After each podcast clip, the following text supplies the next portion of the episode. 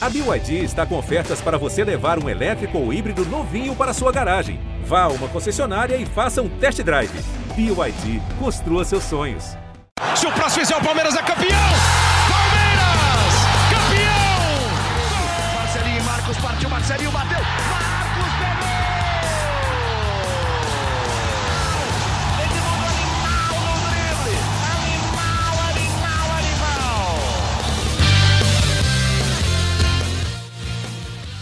Palestrinas e palestrinos, começando mais um GE Palmeiras, o seu podcast aqui do GE. Globo sobre tudo do Verdão. E começamos nosso podcast, nossa gravação aqui nesta segunda-feira, com o Palmeiras deixando a desejar mais uma vez no Campeonato Brasileiro. Ainda é líder, é verdade, mas ficou num 0 a 0 com o Fortaleza. 0 a 0 que eu vi o Boca falar na- nas redes sociais dele lá, que nem o estádio aguentou.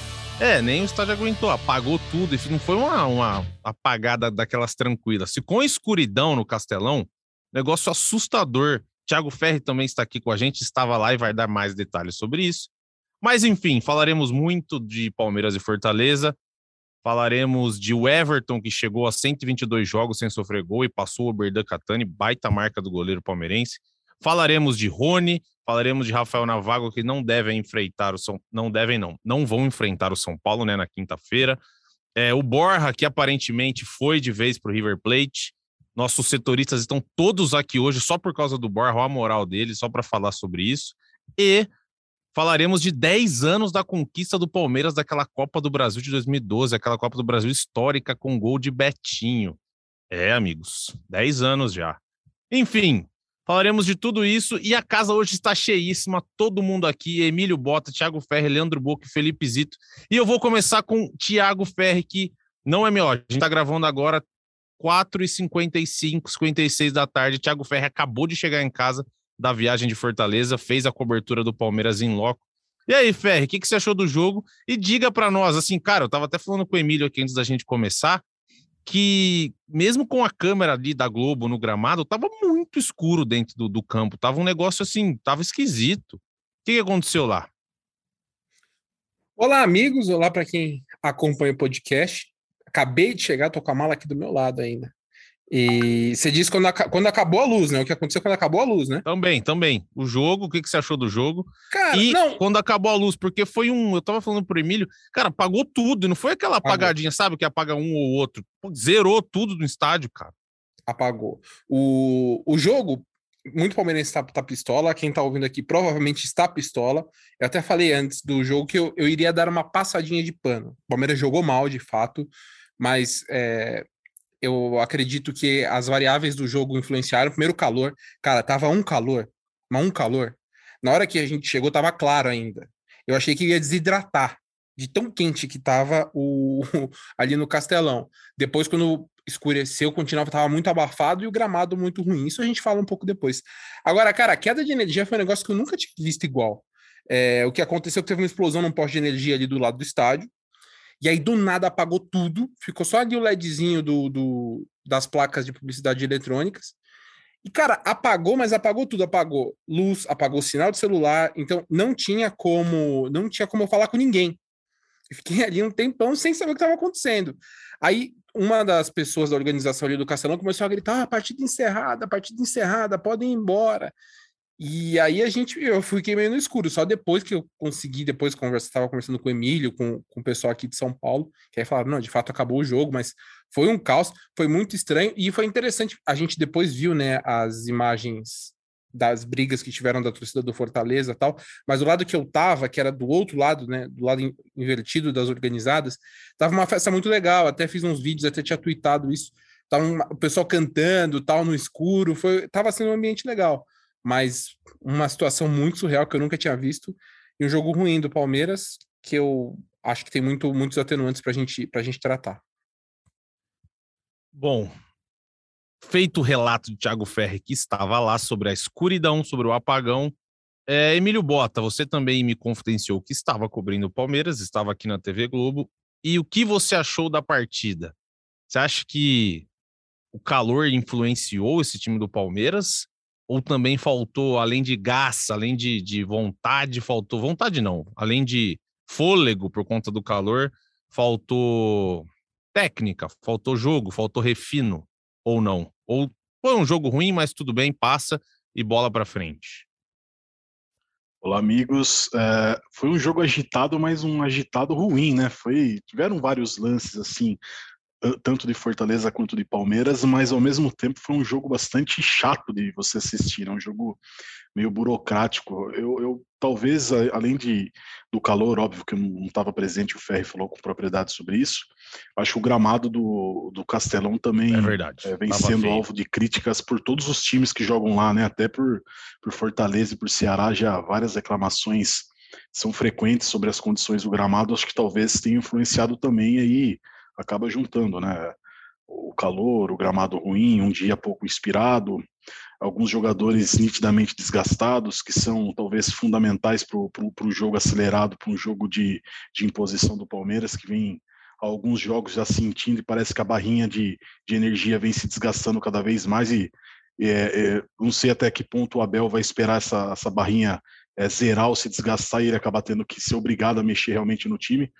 É, eu acho que é, é uma série de fatores que talvez explicam um pouco dessa, dessa oscilação do Palmeiras, que mesmo não vencendo a três jogos, conseguiu manter a liderança do Campeonato Brasileiro, né?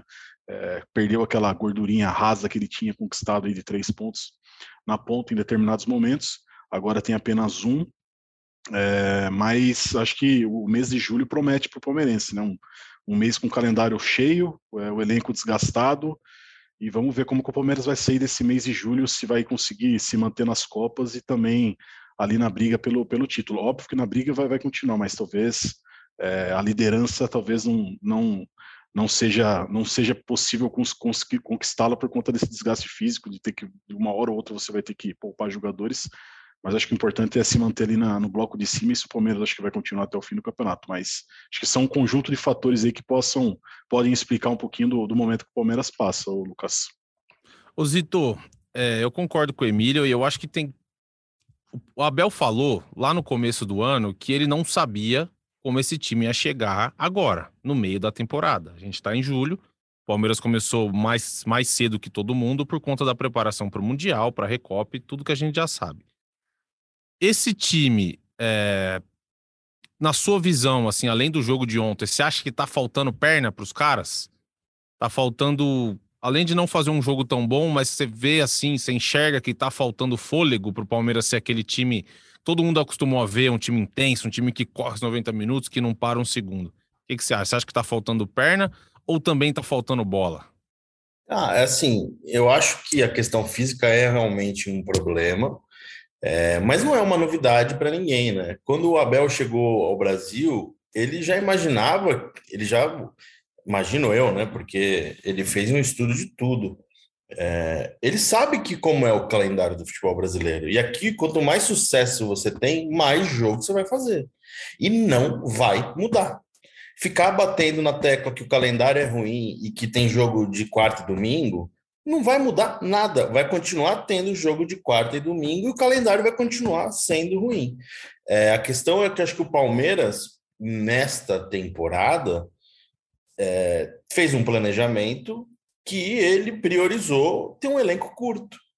Ao contrário dos anos anteriores, o Palmeiras, em comparação aos anos anteriores, esta temporada, o Palmeiras tem um elenco mais reduzido.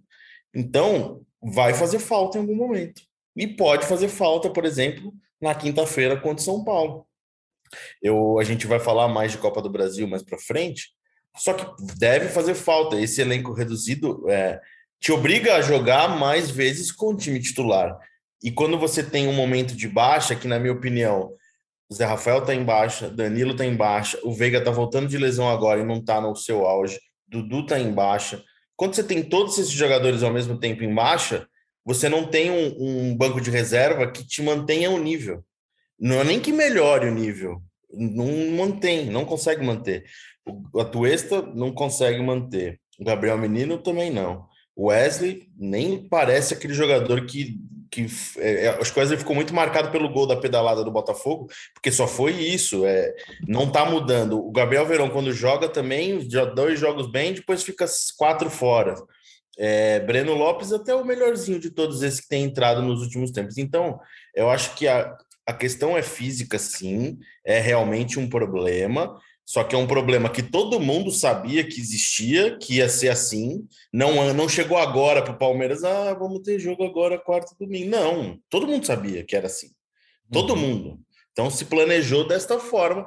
E, e acho que, por exemplo, o Palmeiras está jogando com o time titular quando pode jogar com o time titular, porque tem que jogar com o time titular mesmo. É, é, é, acho que o time precisa voltar a embalar, mas tem a questão física e acho que a questão tec, técnica também nesse momento, que o time não está bem, o time não está funcionando. É, o time tá, tá deu uma empacada, ele está numa fase de, de apagão criativo, de falta de inspiração. O lado positivo disso tudo é que tá jogando o que tá jogando nessas últimas rodadas e continua líder. Todo time vai passar por um momento de instabilidade no campeonato. O Palmeiras já está no seu segundo, porque começou muito mal.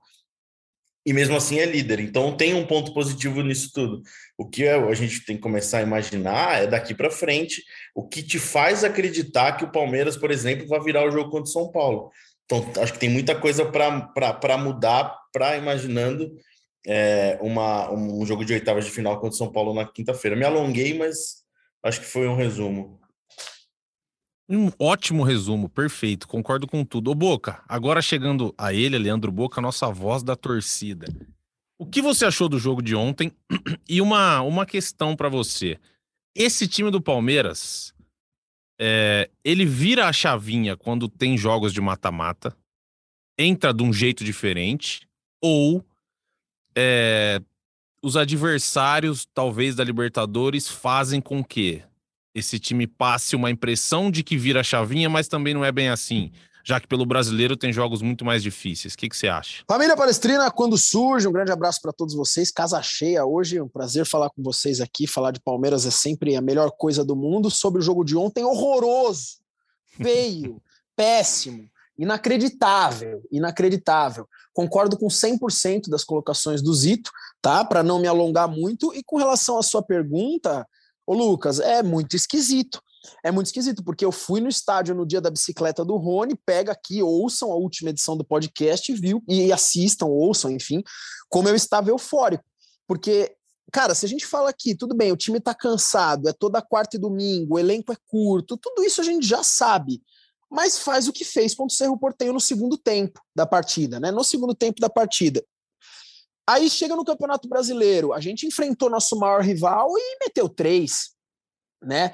No Campeonato Paulista, a gente pô, colocou quatro no São Paulo no segundo jogo. Então não é uma questão do adversário, né? O Palmeiras eliminou, o, o arrebentou com o Deportivo Tátira e, o, e o, o Santos foi eliminado, por exemplo. O, o Galo tomou sufoco do Emelec, time que o Palmeiras ganhou duas vezes, né? Será que o Cerro é tão pior assim que o Fortaleza? Né? São coisas para a gente pensar. Talvez não seja. Nossa, o Fortaleza é muito melhor que o time do Cerro Portenho? Será? Não sei se vocês veem dessa forma, eu não vejo. Então a questão está no jogo a jogo, é difícil a gente justificar. Futebol tem altos e baixos, é normal o rendimento de alguns atletas estar tá lá em cima e de, e de repente não ir caindo aos poucos e depois subir. É normal essa oscilação em qualquer esporte. No, na, na, no esporte isso é normal, no exercício isso é normal. Agora, entender o Palmeiras, nem o próprio palmeirense, porque o que aconteceu ontem foi mais uma partida bizarra no Campeonato Brasileiro. Como foi bizarro o Palmeiras e Atlético Paranaense, que o Atlético Paranaense veio misto e o Palmeiras perdeu dentro de Allianz Parque, como foi bizarro o Palmeiras e Havaí. O que me coloca em, em questionamento aqui é Uh, será que realmente o time do Palmeiras. Eu estou colocando em questão aqui, eu não estou assumindo isso, é uma pergunta até para vocês. Será que, não sei, o, o, time do Abel Ferreira, as equipes do Abel Ferreira, elas ligam uma outra chavinha nas Copas? Porque isso vem acontecendo desde 2020. Desde 2020, o Palmeiras é campeão da Libertadores duas vezes, campeão da Copa do Brasil uma vez. E no Campeonato Brasileiro é um time que oscila muito, é um time que faz excelentes momentos e péssimos momentos. Enfim, no meio dessa história toda, segue o líder. É isso, eu acho que assim, o Palmeiras passa por uma sequência difícil, por um momento complicado, e é um momento que, como o Zito disse, todos os times oscilam durante um campeonato que dura muito tempo, ainda mais esse ano, que encaixotou tudo por conta da Copa do Mundo. Agora, o que eu queria saber de vocês é o seguinte: o Palmeiras tem o Cuiabá no Allianz Parque, segunda-feira. E aí, assim, eu já falei aqui, acho que uns três programas. O Palmeiras tem mais uma chance de abrir na ponta da tabela. Falei três vezes, o Palmeiras não ganhou nenhuma das três. Vou falar de novo, aí talvez seja zica minha aqui, mas tudo bem, acontece, faz parte. O Palmeiras pega o Cuiabá no Allianz Parque segunda-feira, pela, pela 17 rodada do Campeonato Brasileiro. E Corinthians, que tá atrás, pega o Ceará fora. Atlético Paranaense Internacional, que também estão ali perto, se enfrentam. O Atlético Mineiro tem o Botafogo fora. Ou seja, o Palmeiras tem. O Fluminense pega o São Paulo no Morumbi. Ou seja, Thiago Ferri, o Palmeiras tem tudo para ganhar do Cuiabá e tem uma boa chance de voltar a ter pelo menos ali uns três pontos de diferença na tabela. Óbvio que os adversários podem ganhar e tal. Mas todos têm jogo mais difícil que o Palmeiras. Você concorda comigo? É mais uma chance desse time, pelo menos, colocar uma vitória à frente dos outros. Ou, ou tô viajando?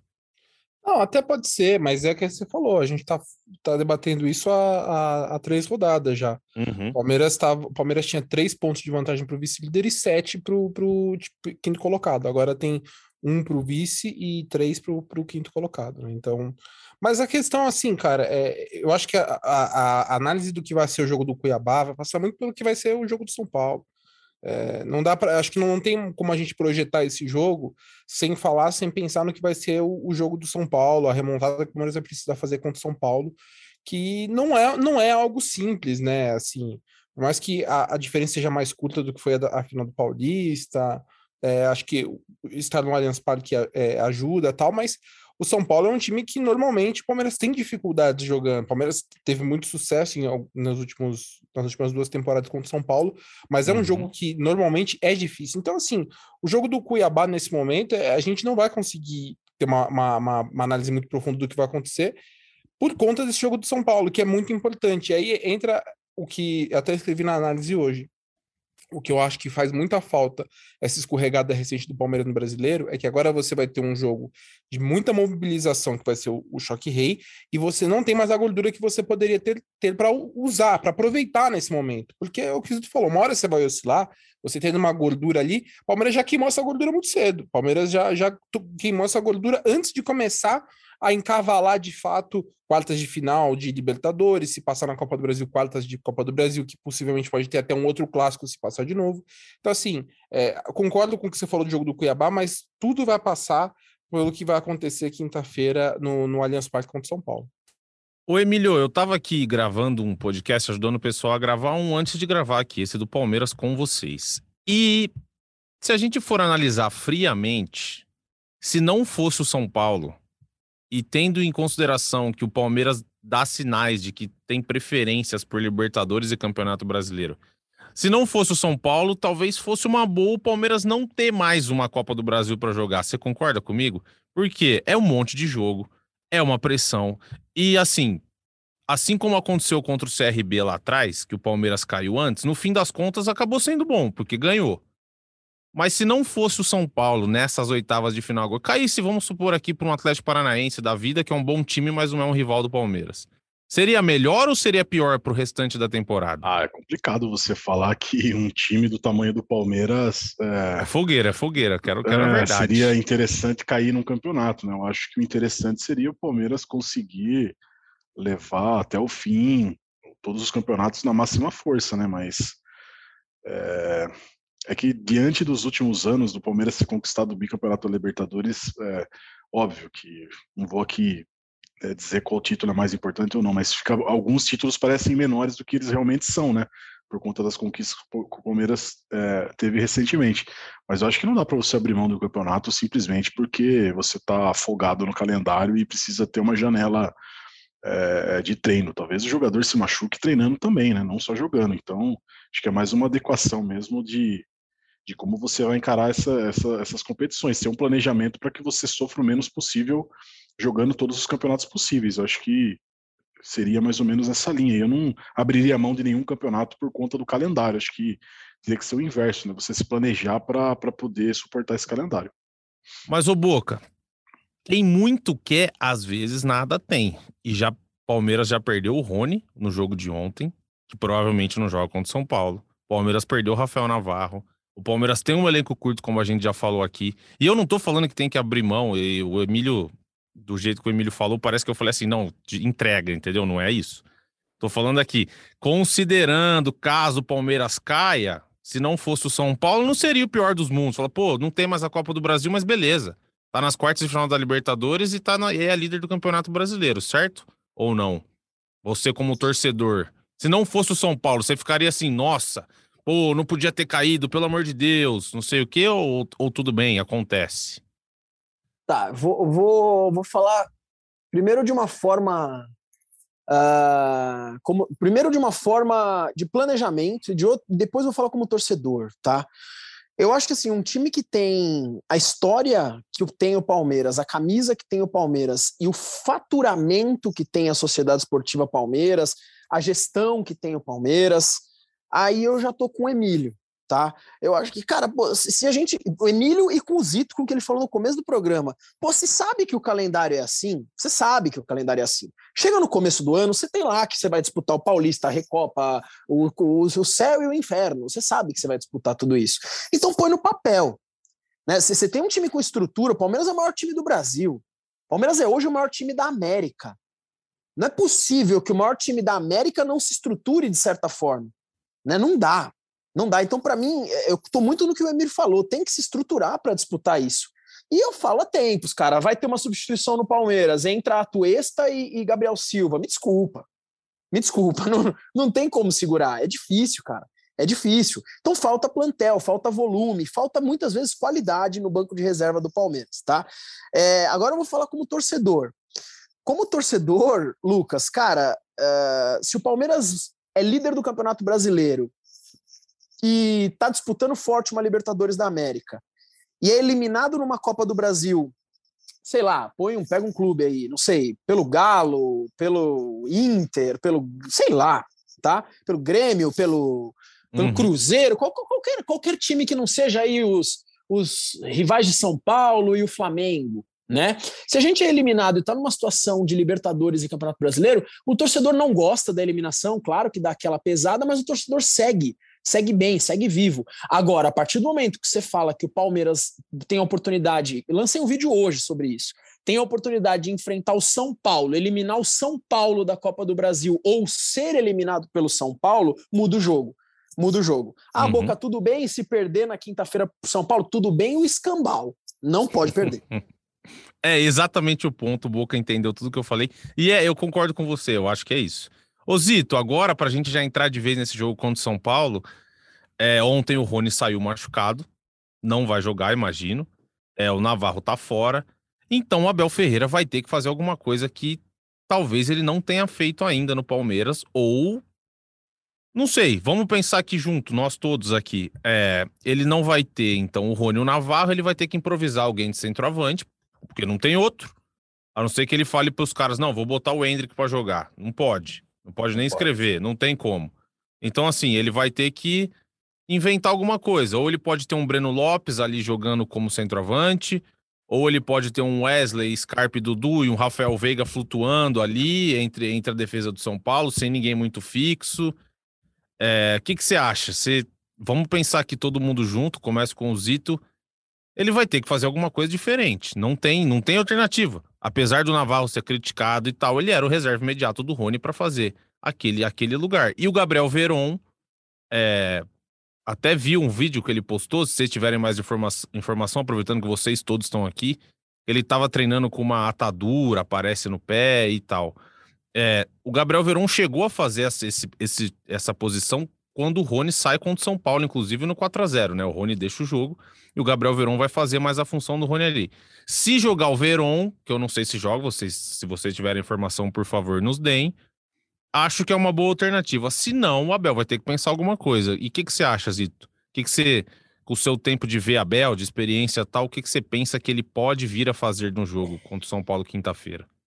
Hoje, 17 horas e 18 minutos da segunda-feira, nem Abel Ferreira tem ideia que ele vai fazer para quinta-feira. Porque, assim, é como você falou, tem muitas alternativas, nenhuma é lógica. Uhum. É, porque, assim, ah, lógico, põe o Gabriel Silva. Eu, eu sou da, da teoria que se você tem o Gabriel Silva no seu elenco, ele tá treinando e tem que jogar ele, vai jogar ele. Não é culpa do treinador, não é, é, é, o menino tá lá no elenco, joga ele. Então é, o, é, o, é, o, é a entrada de um jogador que menos impacta no restante do time na formação. Só e ele talvez esteja ali porque o técnico deu o aval, deu o é, senão é, não. É, não jogou muito, né? Foi o segundo jogo dele no ano só, pelo uhum. profissional, uhum. alguns minutos. Mas enfim, se tá lá, eu colocaria para jogar. Começa por aí. Só que ele tem. É, ver se o Gabriel Verón vai estar à disposição para retornar contra o São Paulo. Se, se ele tiver condição, ele pode ser o centroavante, como ele foi na final do Campeonato Paulista. Você uhum. pode jogar com o Rafael Veiga de falso 9, como ele jogou em alguns jogos desta temporada. Uhum. Você pode colocar o Breno, talvez, ali. O Breno eu nunca vi jogando de centroavante, para ser sincero, seria uma surpresa. Só que numa necessidade, talvez. Ou você escala um time com três zagueiros, libera os dois laterais para atacar o jogo inteiro e sei lá, vamos ver, ué. Eu, eu não sei. O que a gente pode ter certeza. Gostei da cara do Ferro, hein? Gostei da cara Abel, do Ferro com os três zagueiros. O Abel. Não, e assim, jogar com três zagueiros não é um, um. Eu nunca achei jogar com três zagueiros um sinônimo de retranca. Não é. Você joga com os dois laterais de ponta e lá faz uma sim, bagunça sim, lá na frente. Claro, claro. Uhum. É, o que é certo, assim, o Abel vai ter que inventar alguma coisa diferente para surpreender o São Paulo e tentar vencer e não fazer esse time perder tanta força ofensiva. Vai perder de alguma forma. O jeito agora é tentar minimizar o impacto que é o, a ausência do Rony hoje, né? É, e aí, Fé? Não, não, ah, não sei o que vai acontecer. Só, não, só, não sei o que vai acontecer. Temos alguns bons dias pela frente. Só que eu acho que todo mundo vai ser surpreendido aí. E aí, Ferri? É, é não, o Lucas, falando no começo do podcast, né, que o Naval e o Rony estão fora, assim, tudo indica que o Rony tá fora, né? É. Porque a gente tá gravando, hoje o Palmeiras tá de folga. Sim, sim. O Palmeiras uhum. se apresenta na terça e aí ele, o Rony vai fazer exame. Mas assim, por tudo como foi e tal, nitidamente, assim, dificilmente ele não teve uma lesão, né? E aí, tendo a lesão, ele de fato para e tá fora do jogo. E, assim, é, a, a, a, experiência dos três zagueiros, acho que nos últimos jogos foi, foi, foi meio, meio triste para o Palmeiras. É, eu acho, eu concordo com, com, com o Zito, acho que é, a equipe pode ser agressiva com os três zagueiros, mas quando jogou com Gomes, Luan e Murilo, a coisa não foi, não rendeu bem, não deu certo é, defensivamente. É, Palmeiras quando ataca, acho que eu, eu, gosto quando o Palmeiras faz a saída de três com o Marcos Rocha. O Piqueires tem feito mais saída de três ultimamente, eu não gosto tanto, eu prefiro mais quando o Marcos Rocha faz e o, o Duque fica mais aberto pela ponta direita. E aí o Palmeiras constrói dessa forma. É, foi, o lado mais forte do Palmeiras era jogando assim. Uh, teve aí uma mudança recentemente, né? O Marcos Rocha ficou fora um tempo, e aí o Mike não faz tanta saída de, de três, ele joga mais, um pouco mais aberto, enfim. É, mas eu, eu, eu prefiro quando o Palmeiras joga dessa forma. Agora, no ataque, é difícil, cara, porque se você for pensar, o Breno talvez se eu não me engano, o Breno no Juventude chegou a jogar um pouco mais adiantado. Mas o Breno também no jogo com Fortaleza, assim, pô, a gente fala, o jogo foi ruim e tal, mas o Breno teve a bola do jogo, né? Chutou em cima uhum. do goleiro. Uhum. Em cima do goleiro, assim, não é nem que. Pô, ele, ele teve tempo, ajeitou o corpo, vai bater em cima do goleiro. Então, é, eu não sei. Eu, eu, sinceramente eu não sei. Tudo indica que o Abel vai ter que, vai ter que dar uma, uma, uma inventada aí, né? É, vamos ver o que, que vai acontecer com o Verón nessa semana, porque esse era um cara que de repente poderia voltar, mas eu também tenho dúvidas se, o, se o Abel já colocaria ele de titular imediatamente. Então, assim, é o que o Zito falou. Provavelmente seremos surpreendidos pela decisão do Abel. Mas ele vai ter que adotar uma estratégia. Eu hoje não consigo imaginar o Palmeiras jogando como tem jogado com as opções que tem na mão aí. Porque o Wesley não é um cara que sabe jogar como um falso 9, o Breno nunca foi. Eu não me lembro do Breno ter jogado como um falso 9 no Palmeiras. É, então, assim, o Dudu vai jogar de falso 9. O Dudu chegou a jogar algum momento ali, bem antigamente, como falso 9. Nunca jogou assim com a Bel. Acho que não vai ser dessa forma. Então, assim, vai ter alguma, alguma surpresinha, vai ter para esse jogo, para esse jogo de, de quinta-feira. Só completar rapidinho. Para mim, o jogo do Palmeiras vai ser falta perto da área e jogar a bola na área para ver o que acontece.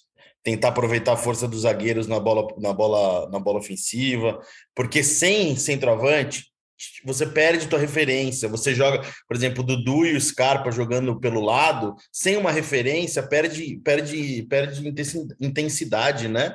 Então, é, eu tô curioso para ver esse Palmeiras, o que, que o Abel vai tramar. Vai ser algo muito diferente É, diferente, né? Chega lá, ele põe o Gabriel Silva e fica tudo igual. Então, não sei, mas tô curioso para ver.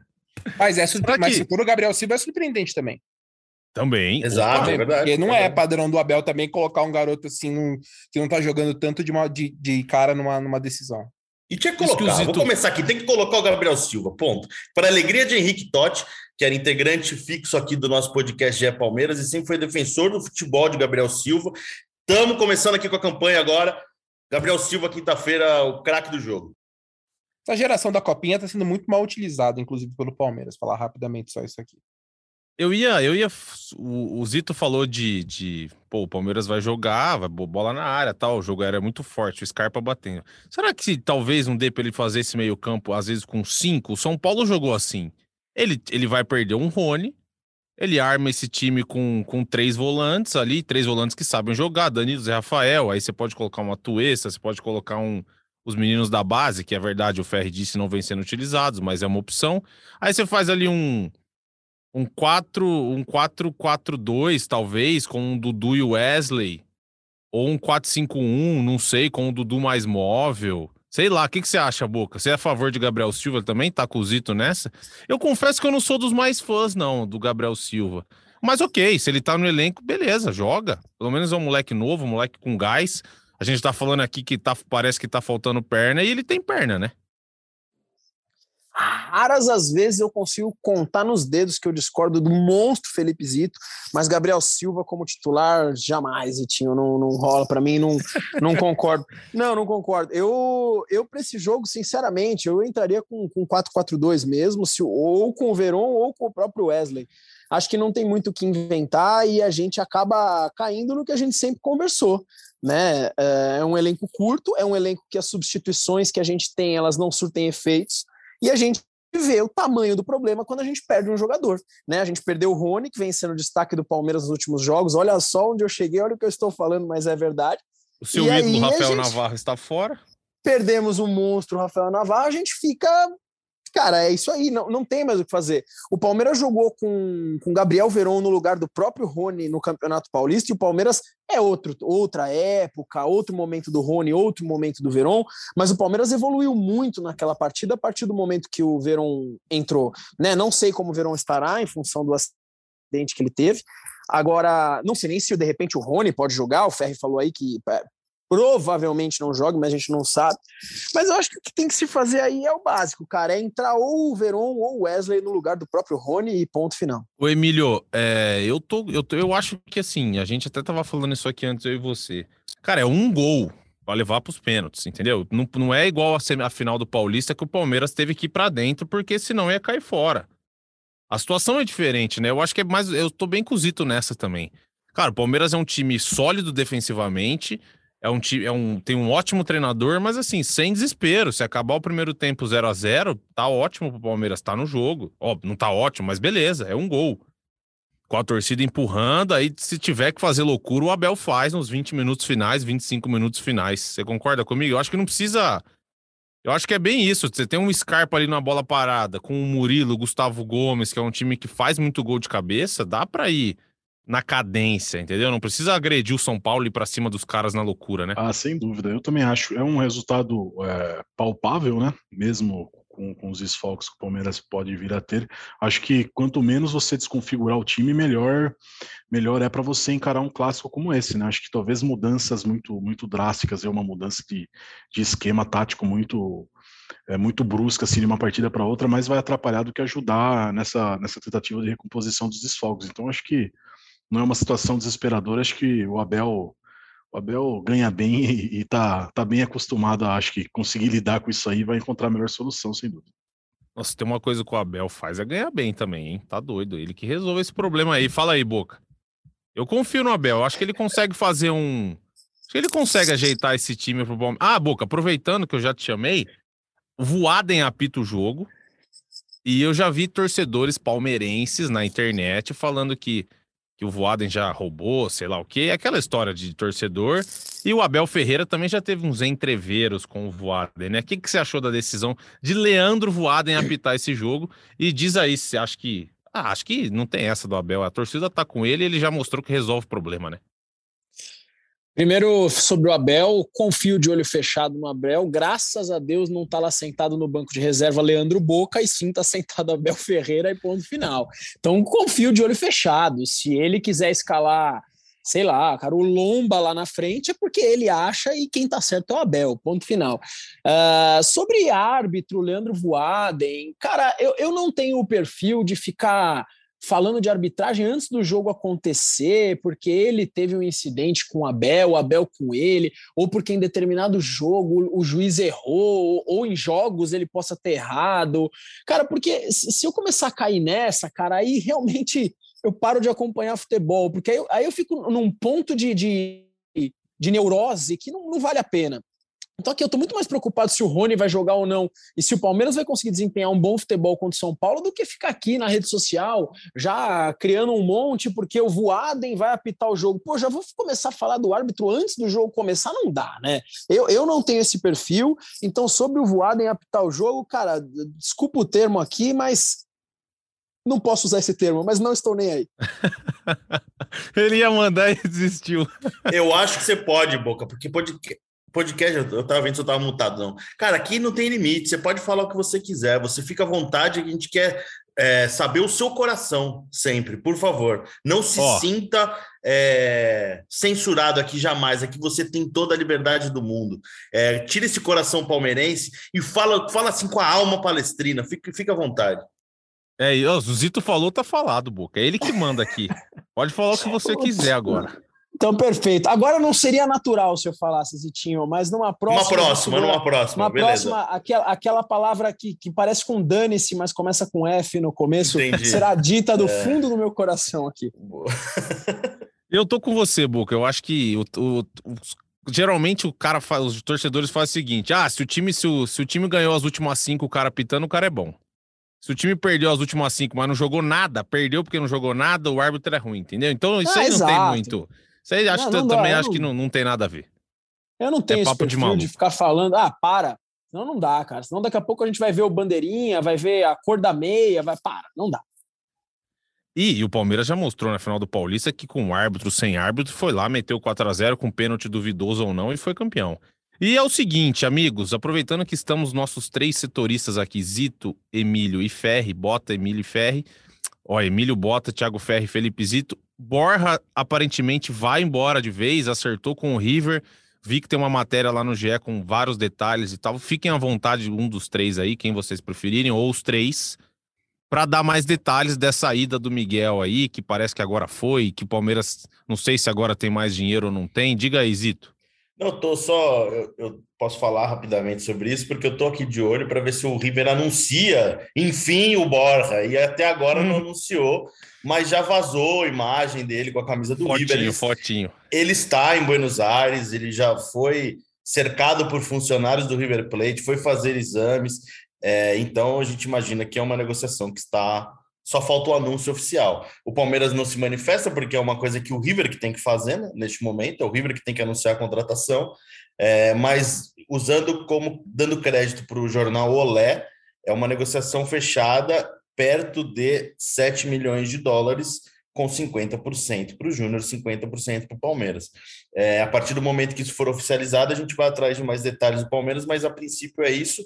O River entrou em acordo com o Júnior, é, porque tem toda aquela situação complexa da economia argentina, com dados do governo, com medidas de restrição, é, limitando saída de câmbio é, de moeda estrangeira, cotação diferente. Então, enfim, era uma negociação que já estava fechada que teve essa possibilidade de melar, melou, né? Não que teve essa possibilidade de melar, de melar, melou realmente, e aí teve novamente uma reviravolta, e aí agora tudo indica que tá dando tudo certo. Todo mundo tá feliz. O Palmeiras vai receber uma grana, o Borja vai jogar no River, é, o Júnior Barranquilla vai tentar também, vai tentar não, vai ganhar uma grana também. Tá todo mundo saindo ganhando, todo mundo feliz.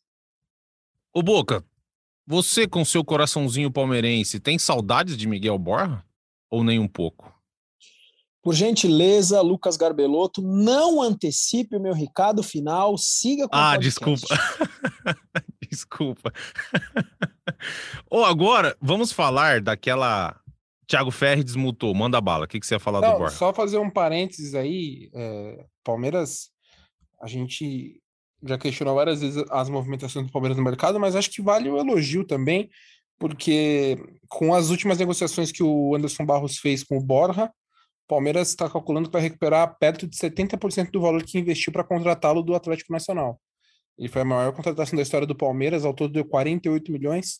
Então, se contar o empréstimo do Grêmio de 6 milhões, o, o, a venda para o Barranquilha, que deu, se não me engano, entre 17 e 18 milhões, e mais essa venda aí também perto de 18 milhões, o Palmeiras vai recuperar. É que esses valores a gente tá falando de cabeça, assim, né? Mas não é tão preto no branco assim, porque tem variação cambial, é, pagamento parcelado tal, isso dificulta um pouco a conta, não é tão simples quanto parece mas por isso que a conta é de que o Palmeiras acredita que vai recuperar perto de 70% do que investiu no Borja. Para um cara que era um problemaço para o Palmeiras, e o Palmeiras fez essas negociações dele na baixa, que ele já não estava, já estava meio escanteado ali, ficou um tempo emprestado no Barranquilla e não era contratado. Acho que foram, foram boas negociações que vão, vão dar uma ajuda aí num ano em que o Palmeiras está tentando não vender jogadores importantes e precisa fazer caixa com venda. Só, só reforçando, sempre, acho que isso é uma informação importante que não pode ser esquecida.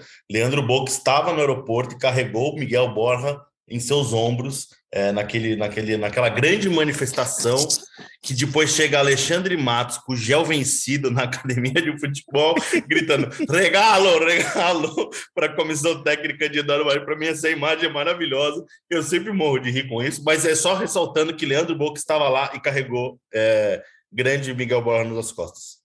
O senhor, o senhor é um mentiroso, seu Felipe Zito. Agora, vamos, vamos falar daquela Copa do Brasil de 2012, 10 anos daquele gol do Betinho. Precisa? Não, vamos falar, tem que falar. 10 Nossa anos, vamos senhora. falar, né? É um Fazer título, mas eu vou, vou dar minha opinião aqui, não vou falar mais nada. É o pior Palmeiras campeão da história. Ponto final.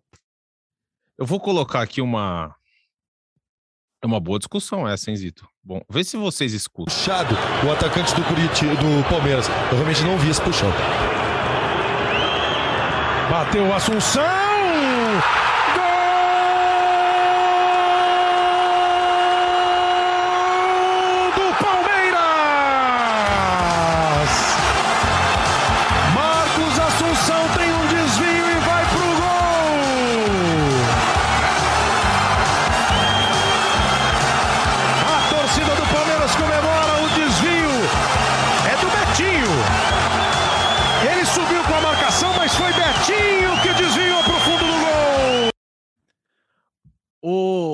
Leandro Boca, eu tenho uma pergunta para você na lata. Betinho ou Rafael Navarro?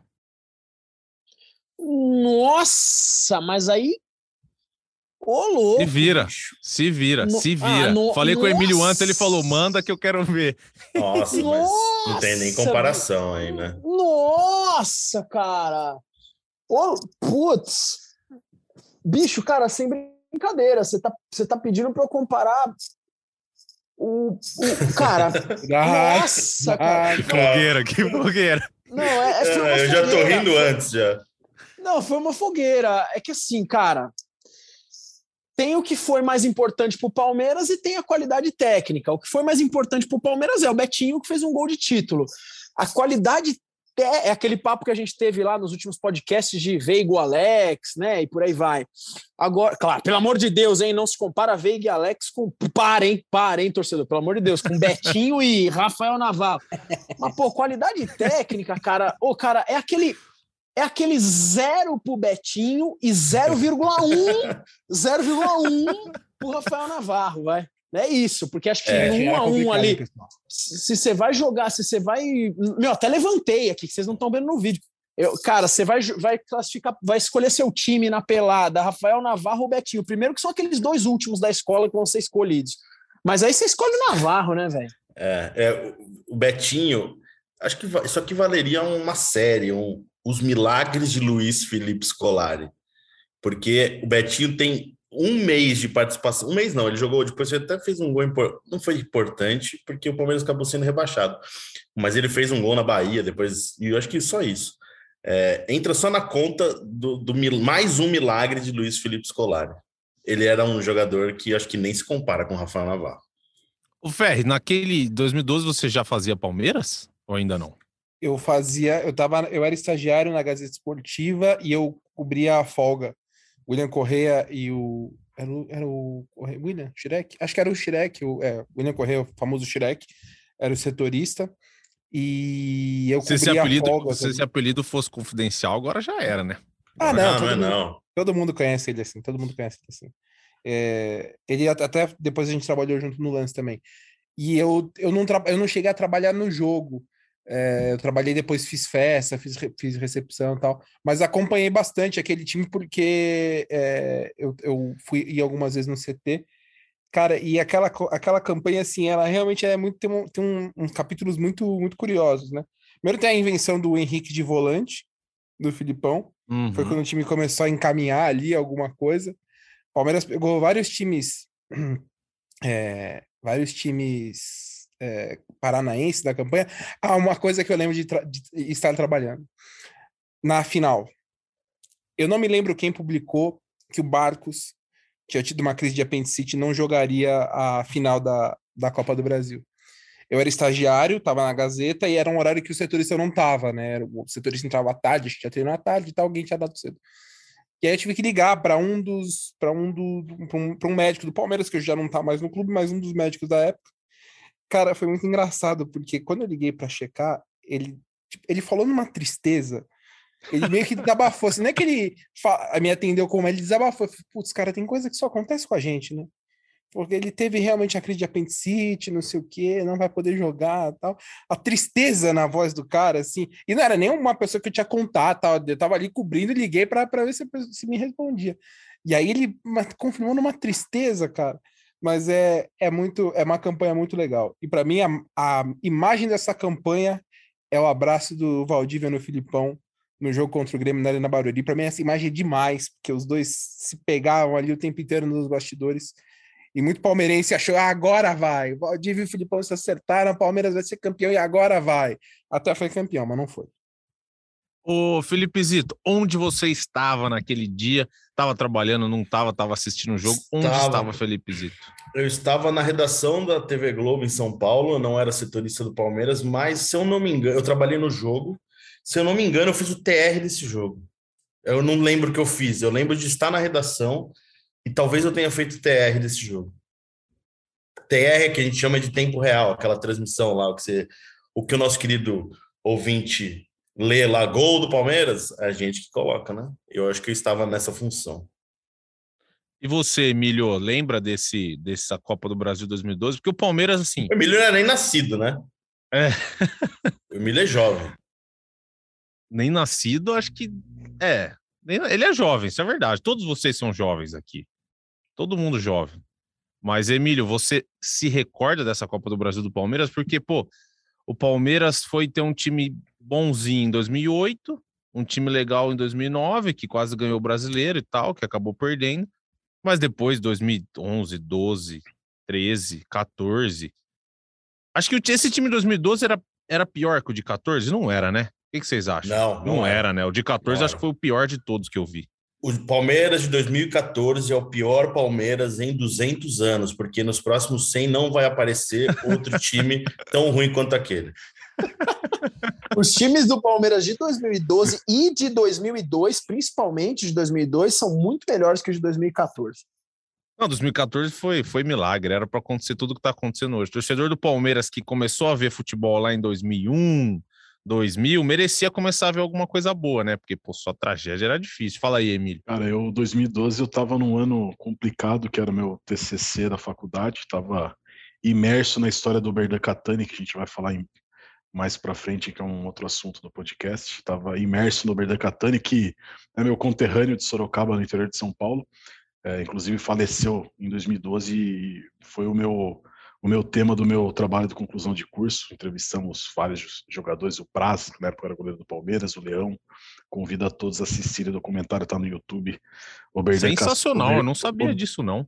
o Berdan Catani, o último palestrino, é, tá lá no YouTube, dá para dá para assistir, prestigiar o trabalho que deu, deu muito trabalho. Então eu estava imerso no trabalho de faculdade, cara, não acompanhava nada de futebol, acompanhava meio meio por cima, mas é, não não estava acompanhando tanto assim. Uma coisa que me deu saudade, não sei se eu posso falar, é, o hino do clube como vinhetinha do gol. Eu sinto muita saudade disso nas transmissões da Globo. Era muito legal esse, esse hino depois Cara, que, que os era muito legal. gol, cara. Era muito Não, os legal. Eu caras aí com- com- Mas o que eu lembro do agora no Mundial de Abu Dhabi, quando saiu o gol do Palmeiras contra o Al os dois e contra o no primeiro que foi o do Veiga, Veiga, né? Foi isso, de pé direito. Veiga. É, Aí começou no estádio a musiquinha do gol, eu falei, ué, parece aquela musiquinha da Globo, do gol da Globo.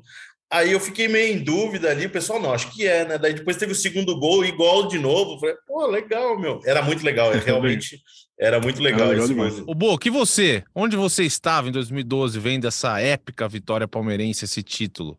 Conte para nós. Essa segunda partida de 2012, a partida do título, eu tava num evento da, da torcida organizada da Mancha Verde, eu tava na, numa quadra.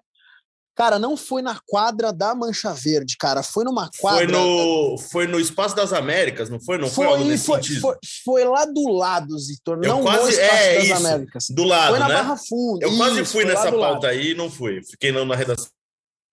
foi muito legal. Naquela época, o Boca ainda nem existia, né? Eu era, eu era o que eu sempre fui, o que eu sou, era o Leandro, o maluco torcedor do Palmeiras. E eu lembro que eu estava muito ansioso naquele jogo, cara, porque o Palmeiras ganhou em 2000, em- dos anos 2000, a gente ganhou aquele Campeonato Paulista de 2008 e parecia que era só aquilo mesmo, né? A gente não ganhava um título, um título maior desde desde 2000, que o Palmeiras ganhou a Copa dos Campeões, 99 Libertadores, 2000 Copa dos Campeões. Então, cara, o Palmeiras tinha caído no ano de 2002. Foi um título que naquele momento eu comemorei muito. Eu falo em todos os lugares que eu trocaria fácil esse título por não ter caído para a segunda divisão no mesmo ano. E realmente trocaria. Agora foi um título que eu comemorei e comemorei bastante. Ô, Emílio, já que você tocou no assunto, ontem contra o Fortaleza, o Everton chegou a 122 jogos sem sofrer gol e passou o Oberdan Catani. Você falou aí, eu confesso que eu não sabia sobre o seu TCC. E qual que é o seu sobre o que o Oberdan de ouvir da história que você estudou aí no seu TCC? O tam, aproveita e fala do tamanho do Oberdan pro Palmeiras, que tem um monte de palmeirense, de palmeirense que é novo aqui que não viu jogar, a maioria não viu, mas assim, tem gente que lê mais, lê, gente que lê menos, enfim. E sobre o, o que representa o Everton passar o Oberdan nessa marca de menos gols sofridos, né, na história do Palmeiras. Ah, sem dúvida, né? O Everton entrou no top 5 aí de, de goleiros com menos jogos, com mais jogos é, sem sofrer gols na história do Palmeiras. A liderança é do, é do Leão. Acho Leão. difícil alguém passar o Leão, que ele tem uma margem muito grande, 308 jogos. É, outra, outro tempo, outra, outra época no futebol, acho. É, é, pelo número de jogos que o futebol brasileiro Ó, tem na temporada. Emílio, só antes de você concluir, Hum. vou falar aqui do, do primeiro pro, pro último. Goleiros com Fala. mais jogos sem sofrer gol. Leão, 318. Veloso, 186. Valdir de Moraes, 156. Marcos, 149. O Everton, 122. Oberdan, 121. Gilmar, 110. Fernando Praz, 102. Sérgio, 100. E Primo, 58. Manda ver. É só pra... Eu tinha perdido aqui o link, achei, então já fica aí o registro. É mais uma marca, marca importante pro, pro Everton, né? Um goleiro que se consolidou no gol do Palmeiras, goleiro que serve a seleção brasileira também. Acho que para ele ultrapassar o Berdan Catani, que é uma figura é, muito representativa na história do Palmeiras, né? O Berdan Catani fez essa, essa transição de Palestra Itália para a Sociedade Esportiva Palmeiras, então é um jogador lendário, histórico da história da história do Palmeiras e tive o prazer de estudar é, a fundo a história dele, um, um outro período do futebol, né? Hoje você tem um treinamento muito mais intensivo de goleiros, o goleiro é mais é, tratado como, como um jogador de linha. Antigamente o goleiro não tinha tantos treinamentos específicos como os jogadores naquela época já, já tinham, né? É, o futebol em si mudou muito fisicamente, mas eu acho que é uma marca uma marca para se valorizar do Everton. Né? É muito difícil você passar tantos jogos assim sem sofrer gols. É, como eu vinha dizendo, acho pouco provável que consiga passar o Leão, que está numa margem muito grande, né? 308 jogos é muita coisa. É, mas uma marca significativa. Acho que é, muitas pessoas divergem. Aliás, acho que hoje é aniversário da Emerson Leão. Acho que ele faz 74 anos hoje, se eu não me engano. Se eu não me engano, hoje é aniversário do Leão. É, Leão, que muitos aí dizem que foi o maior goleiro da história do Palmeiras. O Palmeiras tem muitos grandes goleiros, né? Que dá para você fazer uma enquete que, que vai gerar muita repercussão aí. Leão, Marcos, é, o Everton mesmo, o Berdan Catani, entre outros. É, mas acho que é uma marca representativa para o Everton aí, que é, vem se consolidando também como ídolo. Acho que dá para a gente considerar o Everton um ídolo também do Palmeiras. Né? Ah, eu acho que ele é muito ídolo. Não sei se, se vocês concordam comigo, mas eu acho que é muito ídolo. O cara ganhou Campeonato Brasileiro, ganhou duas Libertadores, Copa do Brasil, Paulista. O cara ganhou tudo. Acho que nem só pelo Sabe... que ganhou, né? Pela forma que ele foi para esses times. Acho que sim. Pela Também, postura é dele. Acho que é. Acho que ele é assim, claro. Sabe, o único, o único ponto para mim que falta para ele se tornar tão ídolo quanto esses outros que, que, que acabamos de citar, tempo de casa. Eu acho o fator tempo de casa um fator determinante, assim. É, é, exemplo, o Dudu ganhou tudo que ganhou e tá no Palmeiras desde 2015, é muito é. tempo né? Uhum. Eu acho que isso tem que ser levado em consideração. Porque para mim o Marcos é o maior ídolo de todos os tempos. Ademir da Guia eu não vi jogar, né? Que também é outro, enfim. Não só pelo que ele jogou embaixo da trave, não pelo que ele conquistou, mas pelo tempo que o cara ficou e se dedicou ao Palmeiras, né? Eu acho que isso tem que ser levado em consideração. O Everton vai ficar mais tempo no Palmeiras, espero que não, não seja negociado e tal, e aí com certeza ele vai ser sempre chamado de ídolo, que ele já é, mas eu digo para chegar no patamar desses caras aí, acho que é só o tempo de casa que falta. E o, o, Everton tem 34 anos, né, Zito? Ele ainda tem, pô, você vê o porte físico do Everton, ele nem parece que tem 34 anos. O cara tá, o cara tá zerado, pô. O cara, é, o cara é grande, forte, o cara tem tudo para jogar pelo menos mais umas três, quatro temporadas no Palmeiras, eu acho, né? É, e fazendo uma, uma comparação dele com o Leão, claro que no, não jogador, porque o Leão foi algo gigantesco da história do, do futebol brasileiro, não só do, do Palmeiras, né? Mas tentando fazer um paralelo dos dois, é, eu fiz uma entrevista com o Leão na época do centenário do Palmeiras, até um documentário que ficou bem legal, que produzido por Sérgio Gandolfi. É, quem quiser assistir deve ter, é só procurar Minha Vida Tem Palmeiras, que era sobre os 100 anos do Palmeiras, a gente entrevistou vários ídolos, e nesse papo com o Leão, eu fiz uma pergunta para ele como era, porque eu cresci de uma família de palmeirense que sempre é, cantava a escalação da, da academia, né? Do 1 ao 11. E o, o Leão sempre foi, na carreira dele como jogador, ele passou pelo Corinthians, jogou em outros clubes, mas ele sempre foi o Leão do Palmeiras. Depois que ele aposentou, ele sempre é o Leão do Palmeiras. Claro que a carreira de treinador depois o fez ser é, um, um profissional de, de, espaço em todos os clubes de São Paulo, na seleção brasileira, mas sempre tem aquela coisa, o leão do Palmeiras. E eu acho que o Everton tá virando o Everton do Palmeiras. Ele passou por, por, por outras equipes no futebol brasileiro, ele chegou à seleção brasileira pelo, pelo Atlético Paranaense, mas ele tá virando o que ele tá virando para ser o Everton do Palmeiras. E eu acho que ele tem tudo para continuar e fazer a carreira dele até se ele, ele se aposentar. Não é normal ter negociação de goleiro, né, com futebol é, do exterior. Ele já é um goleiro já de certa idade, já é um cara mais experiente. Então eu vejo ele para ser sim o Everton do Palmeiras também no futuro. Thiago Ferre, algo a acrescentar de Everton? Não, assim no que os amigos falaram, goleiraço e que vai bater marcas aí para que vai bater com folga as marcas do Marcos e vai ser um cara que vai, vai se aproximar das marcas até do Leão, eu acho que o que ele falou é verdade. Acho que muito jogo para ele, ele bater esse recorde especificamente, mas por ser um cara que se machuca pouco, que tem, sofre poucos gols, e eu não vejo hoje é, uma, uma possibilidade dele ser negociado para a Europa, de repente ali com 35, 36 anos.